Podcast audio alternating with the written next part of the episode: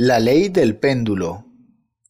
Resulta interesante tener un reloj de pared en casa, no solo para saber las horas, sino también para reflexionar un poco. Sin el péndulo, el reloj no funciona. El movimiento del péndulo es profundamente significativo. En los antiguos tiempos el dogma de la evolución no existía, entonces los sabios entendían lo de que los procesos históricos se desenvuelven siempre de acuerdo con la ley del péndulo.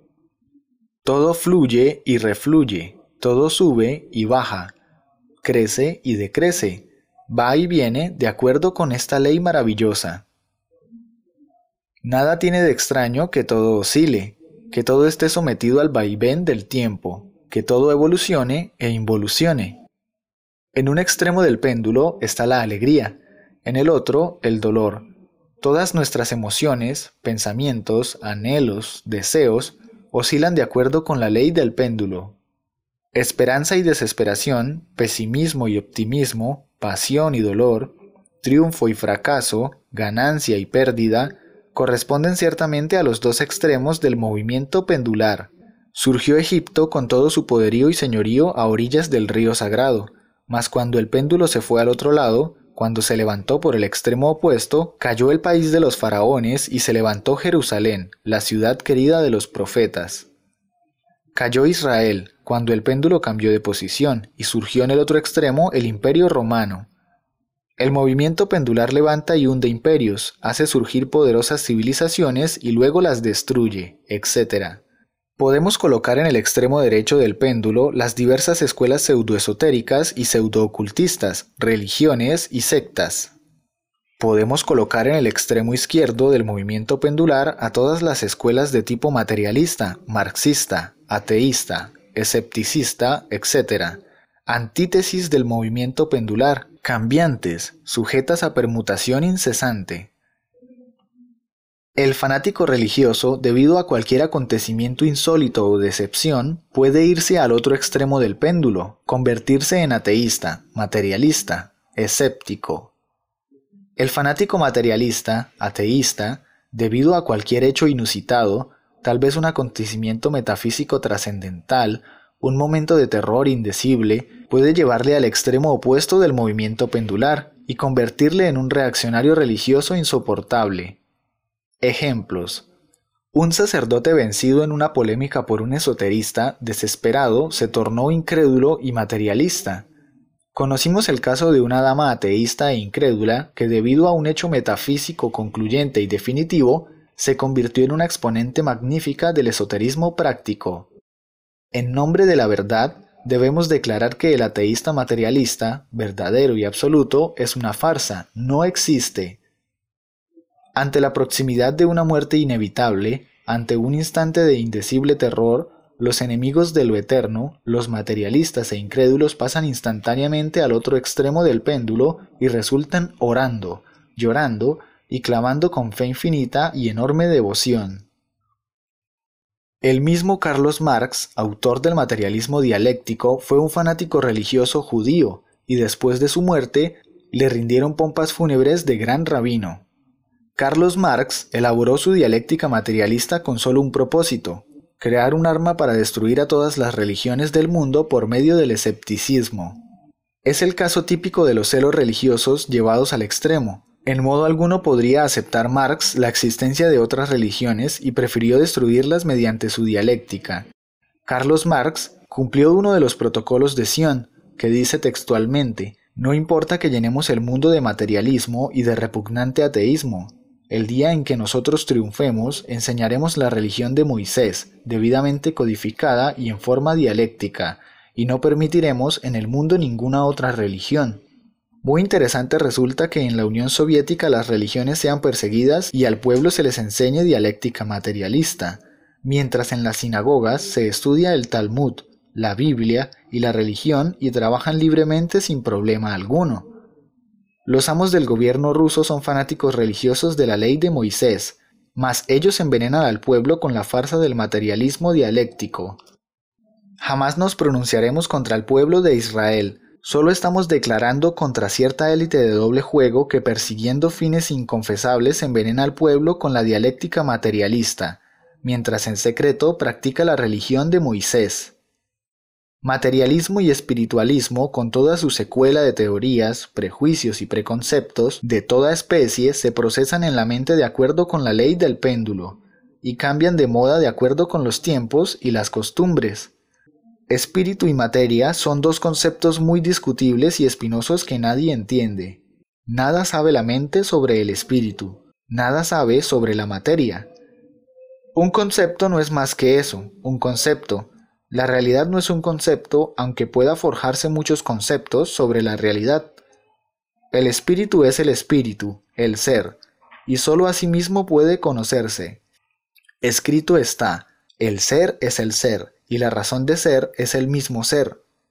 Los fanáticos del Dios materia, los científicos del materialismo dialéctico son empíricos y absurdos en un ciento por ciento, hablan sobre la materia con una autosuficiencia deslumbrante y estúpida, cuando en realidad nada saben sobre la misma. ¿Qué es materia? ¿Cuál de estos tontos científicos lo sabe? La tan cacareada materia es también un concepto demasiado discutible y bastante espinoso. ¿Cuál es la materia? ¿El algodón? ¿El hierro? ¿La carne? ¿El almidón? ¿Una piedra? ¿El cobre? ¿Una nube o qué? Decir que todo es materia sería tan empírico y absurdo como asegurar que todo el organismo humano es un hígado, o un corazón, o un riñón. Obviamente una cosa es una cosa y otra cosa es otra cosa. Cada órgano es diferente y cada substancia es distinta. Entonces, ¿cuál de todas estas substancias es la tan cacareada materia? Con los conceptos del péndulo juega mucha gente, pero en realidad los conceptos no son la realidad. La mente solamente conoce formas ilusorias de la naturaleza, pero nada sabe sobre la verdad contenida en tales formas. Las teorías pasan de moda con el tiempo y con los años, y lo que uno aprendió en la escuela resulta que después ya no sirve. Conclusión, nadie sabe nada. Los conceptos de la extrema derecha o de la extrema izquierda del péndulo pasan como las modas de las mujeres. Todos esos son procesos de la mente, cosas que suceden en la superficie del entendimiento, tonterías, vanidades del intelecto. A cualquier disciplina psicológica se le opone otra disciplina, a cualquier proceso psicológico lógicamente estructurado se le opone otro semejante. Y después de todo, ¿qué? Lo real, la verdad, es lo que nos interesa, mas esto no es cuestión del péndulo, no se encuentra entre el vaivén de las teorías y creencias. La verdad es lo desconocido de instante en instante, de momento en momento. La verdad está en el centro del péndulo, no en la extrema derecha y tampoco en la extrema izquierda. Cuando a Jesús le preguntaron, ¿qué es la verdad? guardó un profundo silencio, y cuando al Buda le hicieron la misma pregunta, dio la espalda y se retiró. La verdad no es cuestión de opiniones, ni de teorías, ni de prejuicios de extrema derecha o de extrema izquierda. El concepto que la mente pueda forjarse sobre la verdad jamás es la verdad. La idea que el entendimiento tenga sobre la verdad nunca es la verdad. La opinión que tengamos sobre la verdad, por muy respetable que ella sea, en modo alguno es la verdad. Ni las corrientes espiritualistas ni sus oponentes materialistas pueden conducirnos jamás a la verdad.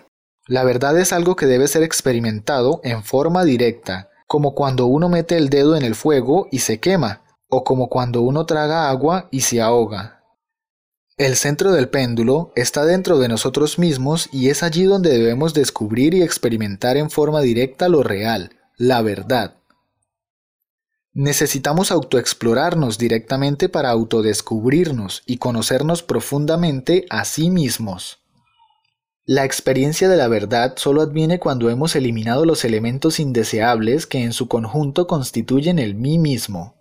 Solo eliminando el error viene la verdad, Solo desintegrando el yo mismo, mis errores, mis prejuicios y temores, mis pasiones y deseos, creencias y fornicaciones, encastillamientos intelectuales y autosuficiencias de toda especie, adviene a nosotros la experiencia de lo real. La verdad nada tiene que ver con lo que se haya dicho o dejado de decir, con lo que se haya escrito o dejado de escribir. Ella solamente adviene a nosotros cuando el mí mismo ha muerto. La mente no puede buscar la verdad porque no la conoce. La mente no puede reconocer la verdad porque jamás la ha conocido. La verdad adviene a nosotros en forma espontánea, cuando hemos eliminado todos los elementos indeseables que constituyen el mí mismo, el yo mismo. En tanto la conciencia continúe embotellada en el yo mismo, no podrá experimentar eso que es lo real, eso que está más allá del cuerpo, de los afectos y de la mente, eso que es la verdad. Cuando el mí mismo queda reducido a polvareda cósmica, la conciencia se libera para despertar definitivamente y experimentar en forma directa la verdad. Con justa razón dijo el gran Kabir Jesús, Conoced la verdad y ella os hará libres. ¿De qué sirve al hombre conocer 50.000 teorías si jamás ha experimentado la verdad? El sistema intelectual de cualquier hombre es muy respetable, mas a cualquier sistema se le opone otro y ni uno ni otro es la verdad. Más vale autoexplorarnos para autoconocernos y llegar a experimentar un día en forma directa lo real, la verdad. Concepto y realidad. ¿Quién o qué puede garantizar que el concepto y la realidad resultan absolutamente iguales? El concepto es una cosa y la realidad es otra y existe tendencia a sobreestimar nuestros propios conceptos. Realidad igual a concepto es algo casi imposible. Sin embargo, la mente hipnotizada por su propio concepto supone que siempre éste y realidad son iguales. A un proceso psicológico cualquiera, correctamente estructurado mediante una lógica exacta, se le opone otro diferente recientemente formado con lógica similar o superior. Entonces, ¿qué? Dos mentes severamente disciplinadas dentro de las férreas estructuras intelectuales discutiendo entre sí sobre tal o cual realidad creen cada uno en la exactitud de su propio concepto y en la falsedad del concepto ajeno. Mas ¿cuál de ellos tiene la razón? ¿quién podría honradamente dar garantes en uno y otro caso? ¿En cuál de ellos concepto y realidad resultan iguales?